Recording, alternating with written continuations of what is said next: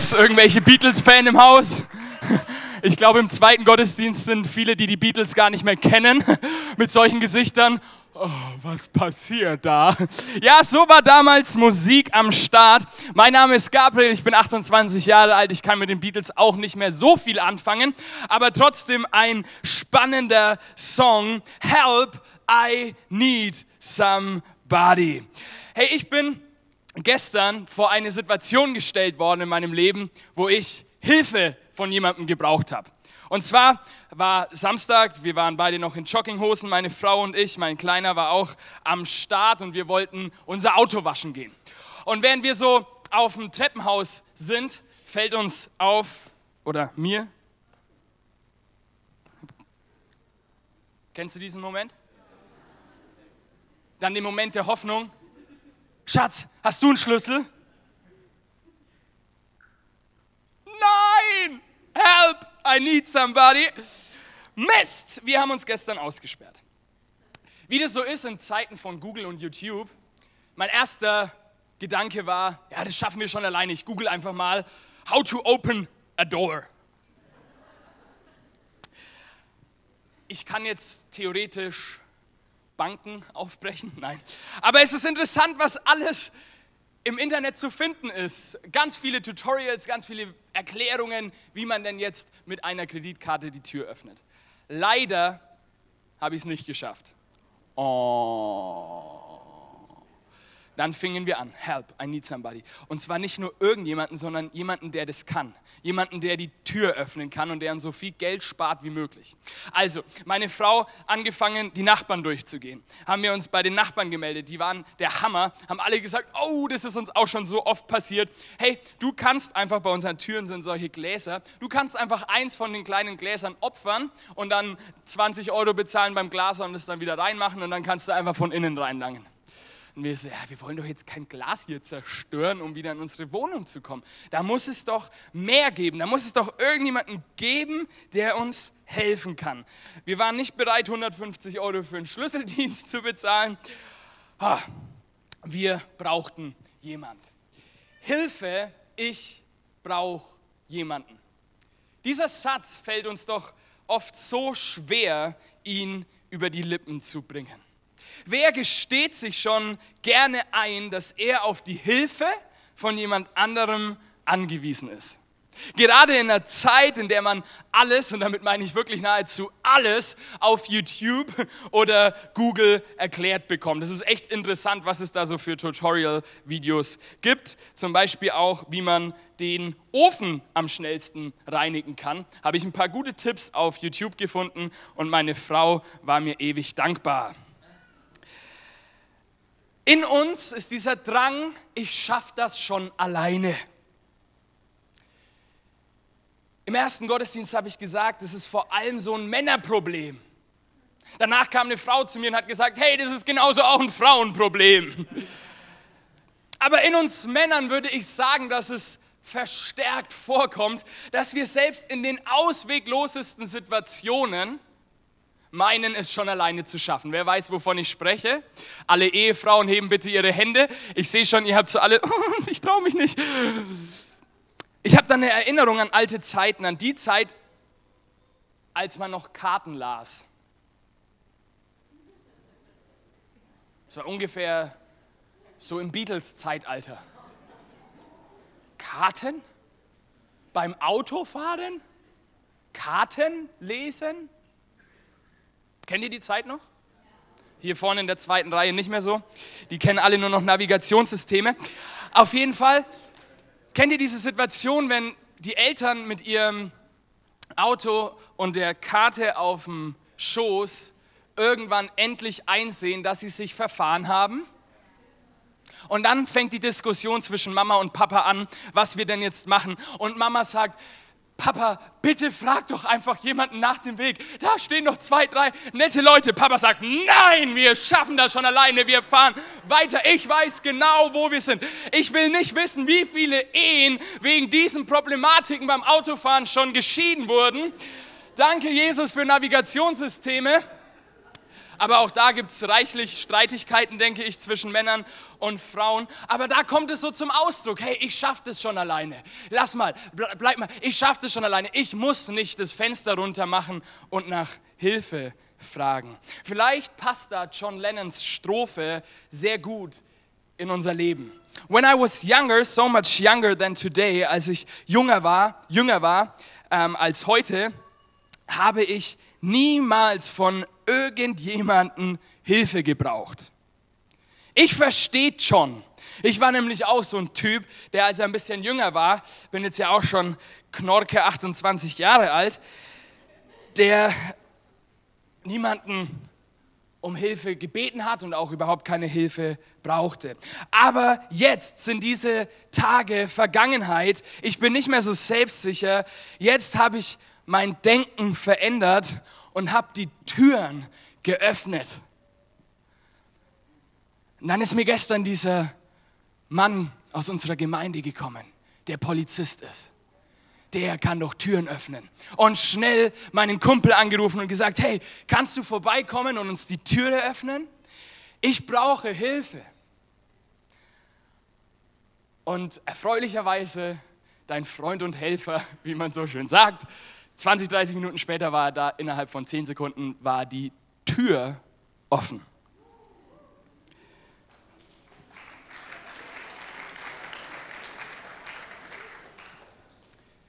John Lennon ist aufgewacht.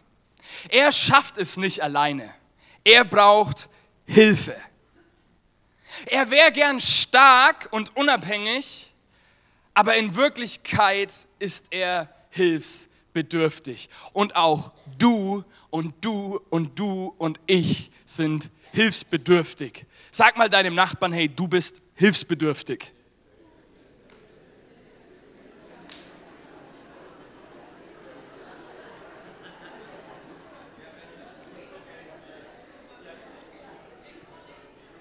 Und ich glaube, dass dieser Moment in deinem Leben indem du in der Tiefe deines Herzens erkennst, ich schaffe es nicht alleine. Ich glaube, dass dieser Moment zu einem Schlüsselmoment werden kann. Und ich nenne diesen Moment das Erwachen der Hilfsbedürftigkeit. Wenn ich erkenne, so wie John in dem Song erkannt hat, dass ich Hilfe brauche, dass ich es nicht länger alleine schaffe. Dieser Moment ist ein Schlüsselmoment in deinem Leben. Und auch in unserer Kurzgeschichte, in der wir uns gerade befinden, nämlich in Lukas 15, wir predigen seit zwei Wochen über den verlorenen Sohn. So gut, wenn du heute das erste Mal mit dazu kommst. Du kannst komplett neu hier einsteigen, kannst aber auch die zwei Messages noch auf www.chapel-fürth.de nachhören. Du kannst auch die Geschichte nochmal in Lukas 15 nachlesen. Und in dieser Geschichte vom verlorenen Sohn ist auch ein solcher Schlüsselmoment des Erwachens, wo der Sohn erwacht und erkennt, dass er hilfsbedürftig ist. Ich will kurz erzählen, was bisher passiert ist. Es lebte ein Sohn in einem orientalischen Dorf mit seinem Vater und anderen Söhnen und Sklaven und Arbeitern. Und dieser Vater hatte Besitz. Er war reich und irgendwann kommt der Sohn auf den Gedanken, hey, ich habe keinen Bock mehr auf dich, Vater. Ich will in die weite Welt raus, ich will was erleben, ich will was sehen und dafür brauche ich Geld und deswegen, Vater, gib mir mal bitte mein Erbe jetzt schon. Aus welchen Gründen auch immer gibt der Vater dem Sohn sein Erbe und der Sohn zieht davon in die weite Welt hinein. Und die Bibel schreibt, dass er sein Geld verprasst mit Frauen, mit was auch immer sie damals gemacht haben. Und er hat am Ende kaum Geld mehr, sodass er für einen Schweinehirten arbeiten muss und im Schweinestall bei den Schweinen, um da wenigstens noch ein bisschen zu essen, weil in der gleichen Zeit eine Hungersnot in diesem Land ausbricht und das Essen knapp ist. Und in diesem Schweinestall erwacht der Sohn und erkennt, dass er hilfsbedürftig ist. Und da springen wir heute rein in Lukas Kapitel 15 ab Vers 17. Da ging er in sich und sagte, da ging er in sich. In anderen Übersetzungen steht, da kam er zur Besinnung. Genau das ist dieses Erwachen. Wenn du mal ruhig wirst und mal zu dir kommst. Die ganzen Dinge um dich herum, den ganzen Gestank, die ganzen Furze von den Schweinen einfach mal auszuklammern und zu dir kommst. Jetzt denken alle an die Schweine. Jetzt kam er zu Besinnung. Wie viele Tagelöhner, also Sklaven oder Arbeiter meines Vaters haben Brot in Hülle und Fülle. Ich aber komme hier vor Hunger um. Ich will mich aufmachen und zu meinem Vater gehen und zu ihm sagen, Vater, ich habe gesündigt gegen den Himmel und vor dir. Das ist der Moment, das Erwachen der Hilfsbedürftigkeit. Und auch ich in meinem Leben hatte einen solchen Moment der Besinnung, wo ich zu mir kam. When I was young, als ich jung war, habe ich ein ähnliches Leben gelebt wie der Sohn hier in der Geschichte. Hauptsache unabhängig, Hauptsache selbstbestimmt, Hauptsache frei und keiner sagt mir irgendetwas, weil mir eh niemand was zu sagen hat, weil ich der coolste und der größte auf der ganzen Welt bin. Hilfe habe ich überhaupt nicht gebraucht. Nur wenn mal das Geld zu knapp war und ich mal wieder ein bisschen Drogen kaufen musste oder wenn ich von irgendjemandem, der älter war als ich, den Personalausweis brauchte, um mir Spirituosen zu kaufen, welche ich mit 14 noch nicht trinken durfte. Ich habe mein Leben so gelebt, wie ich es wollte. Mit den Dingen gefüllt, die ich wollte. Mit den Dingen, die mir vermeintlich Spaß und Vergnügen brachten. Ich habe mein Leben verprasst. Und in dieser Zeit hat Gott für mich überhaupt keine Rolle gespielt. Wenn überhaupt, hatte ich über Gott nur Hohn und Spott und ein paar Fragen an ihn übrig. Aber trotzdem habe ich in dieser Zeit gemerkt, wie leer ich innerlich eigentlich bin. Und wie wenig mir das ganze Gefeiere, das ganze Gesaufe, das ganze Gerauche und das ganze Rumgeflirte, wie wenig es mir eigentlich wirklich bringt. Und wie tief meine Seele verletzt ist und wie sehr ich mich nach Liebe sehne. Und in diesen Momenten hatte mir jemand mit auf den Weg gegeben, soll ich doch einfach mal beten. Einfach mal beten, hey Gott, wenn es dich gibt, dann, dann zeig dich mir. Und ich habe dieses Gebet immer mal wieder, teils völlig berauscht, teilweise nur halb ernst gemeint, einfach so für mich gebetet. Und gesagt, okay Gott, wenn es dich gibt, was habe ich zu verlieren, dann zeig dich mir. Und ich kann mich heute noch genau an diesen Moment erinnern, wo ich zur Besinnung kam. Die Hungersnot meiner Seele war nicht mehr zu überdecken.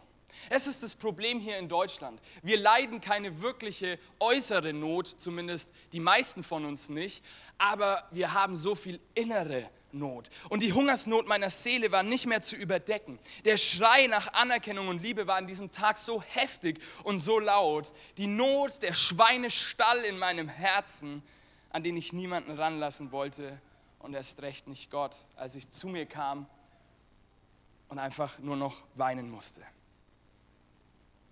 Kennst du diese Menschen, die selbst, wenn ihnen der kleine Finger abfällt, nicht zum Arzt gehen? So das Ohr liegt schon oben im Badezimmer, Finger, der Finger unten vorm Klo, aber puh, warum soll ich denn zum Arzt gehen? Wenn du so einer bist, der wegen nichts und niemandem zum Arzt geht. Vielleicht bist du heute hierher gekommen, einfach nur um zu hören, geh mal wieder zum Arzt, wenn du richtige Schmerzen hast. Leider verhalten wir uns alle sehr oft genau so, wenn es um unsere inneren Schmerzen geht. Wenn es um unsere seelischen Probleme, um unsere Ängste, um unsere Nöte geht. Um die Sorgen, die in unserem Herzen so viele Wurzeln geschlagen haben. Um die Ängste, um die Trauer, um den Hass, der in uns ist. Und wenn ich mich ehrlich reflektiere, war der Grund, warum ich mir nicht helfen habe lassen, mein Stolz und meine Bequemlichkeit, meinen Lebensstil nicht verändern zu müssen. Und ich glaube, dass Stolz und Bequemlichkeit dich davon abhält, dir helfen zu lassen.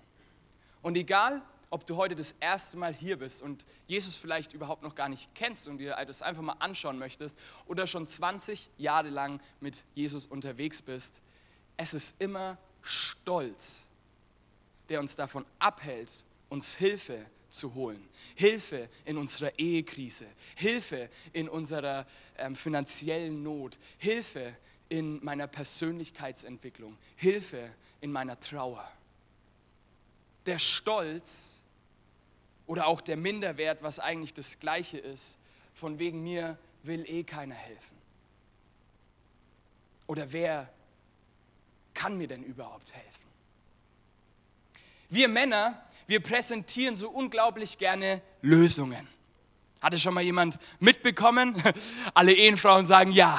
Und während ein Mann die Lösung noch nicht gefunden hat, kann er ziemlich schweigsam sein.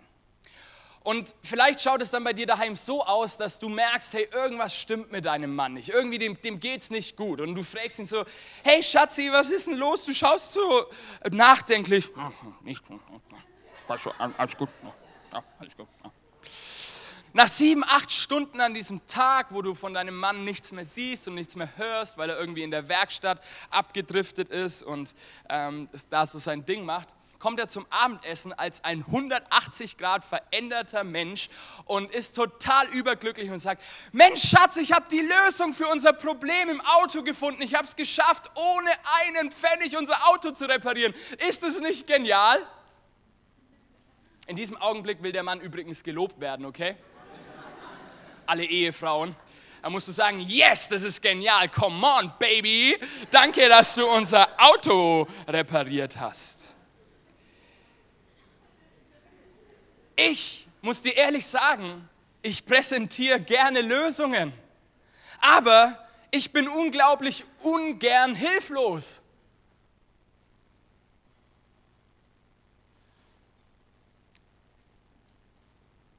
Wie beim verlorenen Sohn braucht es auch in unserem Leben die Buße unseres Herzens, die Entscheidung zurück nach Hause zum Vater zu gehen die Entscheidung, sich in einer bestimmten Situation im Leben helfen zu lassen.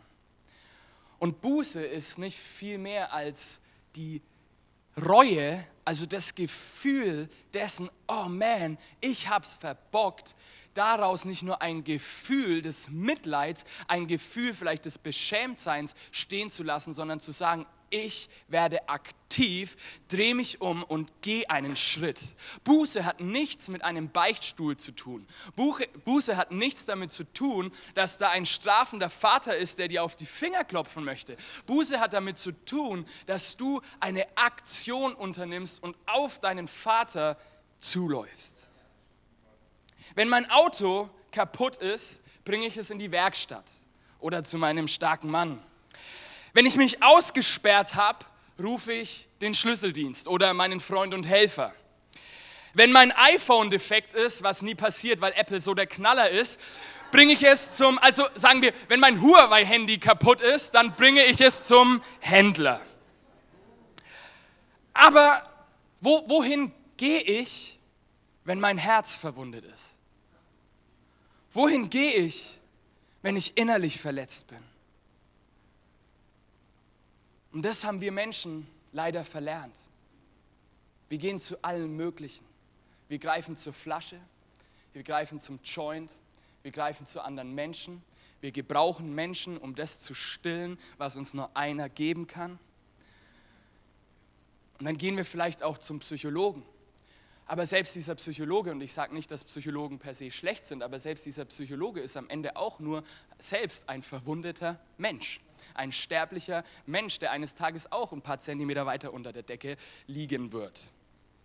Wir haben es verlernt, zu dem zu gehen, der sich wie beim Auto, wie beim iPhone, wie beim Schlüssel in seinem Fach am besten auskennt. Wir haben es verlernt, zu dem Schöpfer, zu dem Gott zu gehen, zu dem Vater zu gehen, der uns selbst Leben geschenkt hat. Ich war bei bisher einer Geburt live dabei. Und als ich meinen kleinen Sohn in Leon in den Händen hielt, dachte ich mir nur so, wäre ich jetzt Atheist, Jesus, hier bin ich. Ich habe das Wunder des Lebens gesehen und mir gedacht, wie kann man da nicht an einen Gott glauben? Weil ich ein bisschen extrovertiert bin, habe ich mir gedacht, das sage ich jetzt einfach laut im Kreissaal, während der Arzt noch andere Dinge gemacht hat. Hey Schatz, wie kann man bei diesem Anblick nicht an Gott glauben?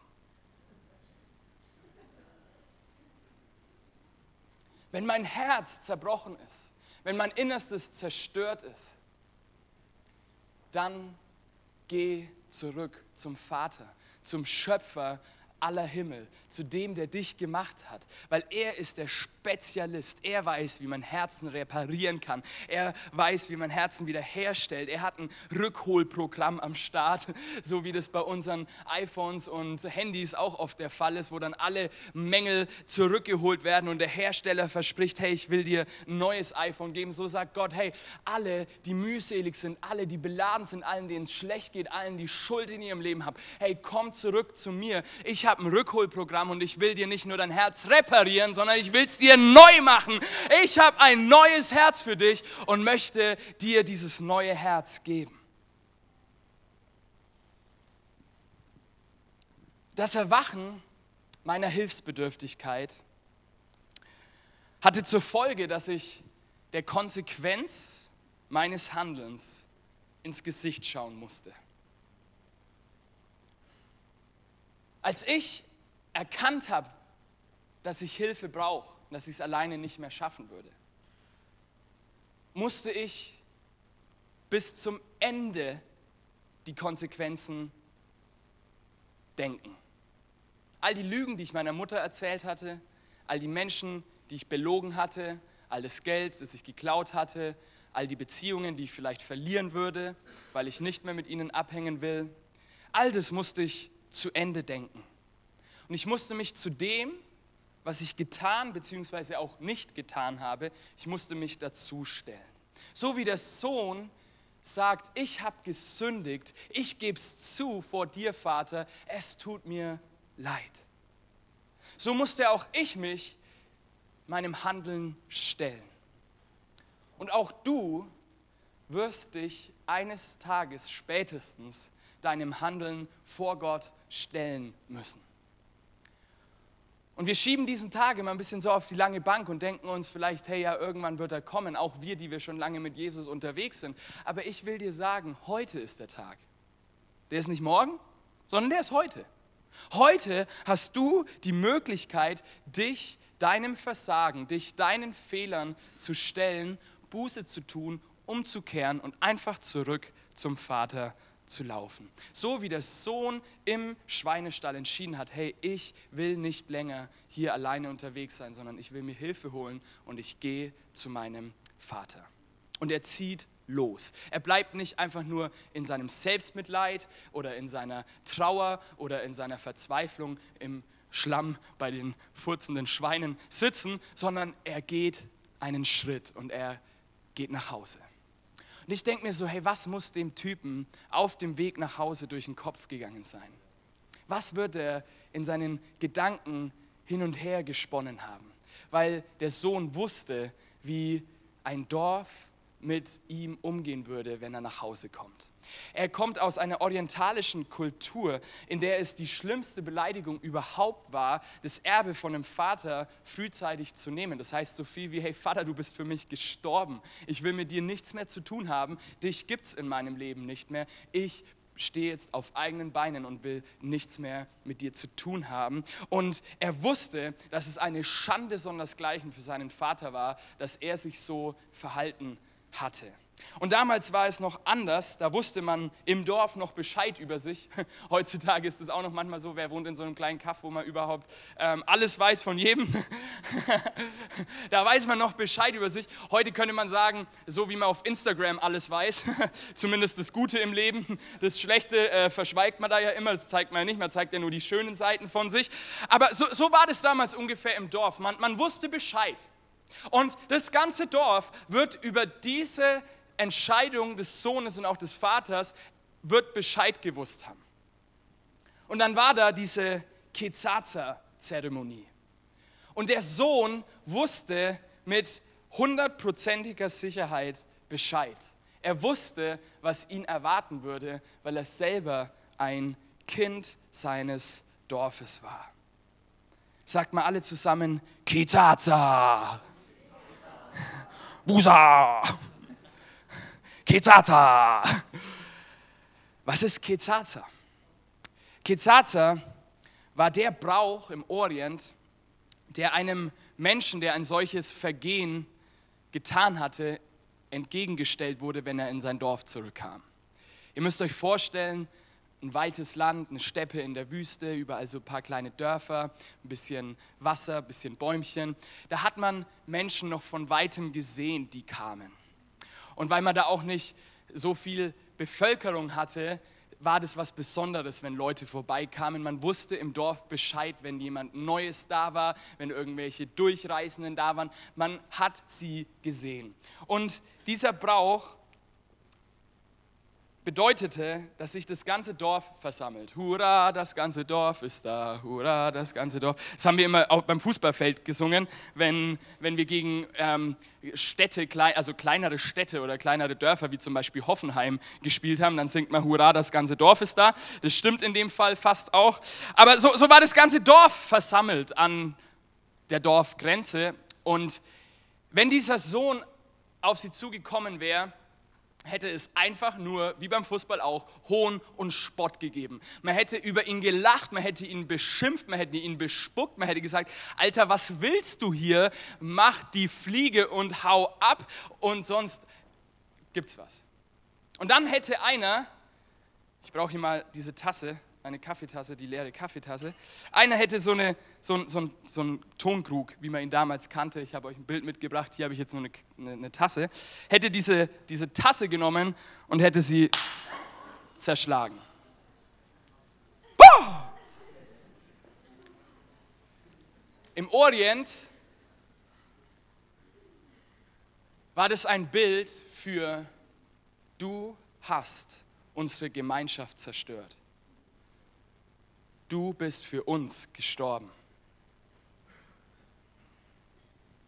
Es gibt kein Zurück mehr. Lukas 15, Vers 20. Und er machte sich auf und ging zu seinem Vater. Er war noch weit weg. Da sah ihn sein Vater schon und fühlte Mitleid. Und er eilte ihm entgegen, fiel ihm um den Hals und küsste ihn. Das ist eine der unglaublichsten, der verrücktesten Stellen der kompletten Bibel. Es ist ein Skandal. Stellt euch nochmal vor, was der Sohn in seinem Inneren erwartete. Diesen Mob voller Wutbürger vor dem Dorf. Ein Tontopf, der zerschlagen werden würde. Ganz viel Hohn und Spott. Aber der Vater reagiert anders als erwartet. Er hielt Ausschau. Also er hatte die ganze Zeit nach dem Sohn geschaut. Ich weiß nicht, wie lange der Sohn weg war, ob eine Woche, ein Monat, mehrere Monate. Er hielt Ausschau nach ihm. Wahrscheinlich jeden Tag stellte er sich auf seine Veranda und schaute, vielleicht kommt heute mein Sohn zurück. Er eilte, wie die Bibel sagt, ihm entgegen. Er überholte das Dorf. Ist es nicht ein krasses Bild? Er rannte nach vorne, noch bevor das Dorf überhaupt irgendeinen dummen Spruch bringen konnte, irgendeinen Tonkrug zerschlagen konnte. Er rannte ihm entgegen. Patriarchen in der orientalischen Kultur, Menschen mit Würde, rennen nicht Oder hast du schon mal Angela Merkel auf Horst Seehofer zurennen sehen? Hey Horst! Menschen mit Würde rannten nicht. Total unüblich. Der Vater rennt ihm entgegen und er überholt das versammelte Dorf, fällt seinem verlorenen Sohn um den Hals und küsst ihn.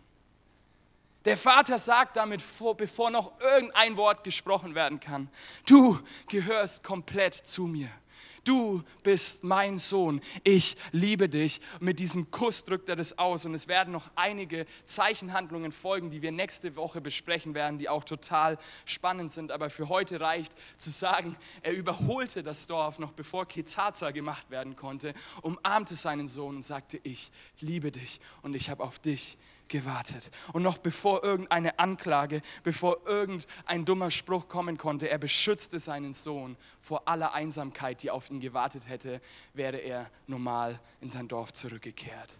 Ein Skandal der Gnade des Vaters. Man könnte die Geschichte, habe ich mir überlegt, genauso die Geschichte vom Vater der Rante nennen. Nicht vom verlorenen Sohn, wie wir sie alle kennen, oder vom wiedergefundenen Sohn, sondern auch vom Vater der Rante. Weil das ist eigentlich die wichtigste Message, die die Geschichte uns bringen will. Dass wir da einen Vater haben, dass wir Gott haben, der auf uns zurennt. Ein Vater, der auch rannte, trat bei den Olympischen Spielen 1992 auf. Barcelona 400 Meter Sprint, Halbfinale der Männer. Derek Redmond, ein begnadeter Läufer, einer der Top-Favoriten auf Gold, läuft ein richtig gutes Rennen. Plötzlich reißt ihm ein Muskel im Oberschenkel. Trotzdem, mit schmerzverzerrtem Gesicht, war Derek entschlossen, das Rennen zu beenden und humpelt die Bahn mit unglaublichen Schmerzen weiter. Im Interview nachher sagte er, ich weiß, das klingt verrückt, aber ich dachte, ich kann sie noch einholen.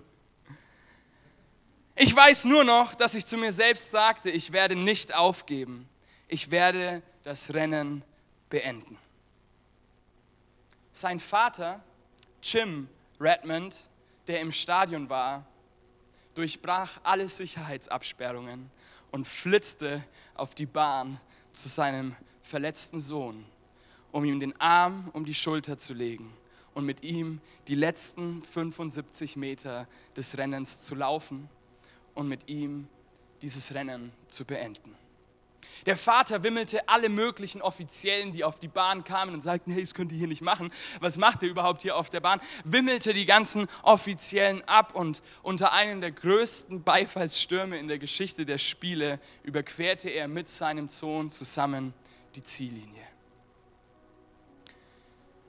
Ich weiß nicht, wo du dich gerade auf der Bahn des Lebens befindest. Ich weiß nicht, ob du ganz vorne mit dabei bist und dir denkst, du bist der Coolste, der Tollste, es läuft so genial in deiner Karriere, in deiner Familie und wer will dir eigentlich irgendwas sagen? Oder ob du abgeschlagen, verletzt am Boden liegst. Egal, wo du dich gerade auf der Bahn des Lebens befindest, ich weiß, da wird ein Moment kommen, wo der Muskel reißt, wo das Herz nicht weiterschlägt und du tot sein wirst. Die Frage ist, wer hilft dir in diesem Leben? Und du hast einen Vater im Himmel, der in deinem größten Versagen und in deinem schlimmsten Schmerz zu dir gerannt kommt und mit dir über die Ziellinie des Lebens laufen möchte, was die Bibel die Ewigkeit nennt, wenn wir eines Tages für alle Zeit mit dem Vater zusammen sein werden. Vielleicht hast du gekämpft. Vielleicht hast du wie Derek Redmond alles gegeben, um es selber wieder hinzubekommen, um es irgendwie zu fixen, um es irgendwie hinzubekommen, alleine wieder auf die Position 1 des Lauf des Lebens zu kommen. Und du hast trotz unglaublichen Schmerzen in deinem Herzen weitergemacht. Bist aus eigenen Kräften wieder aufgestanden und wolltest weiterlaufen und dachtest, du kannst sie wieder einholen.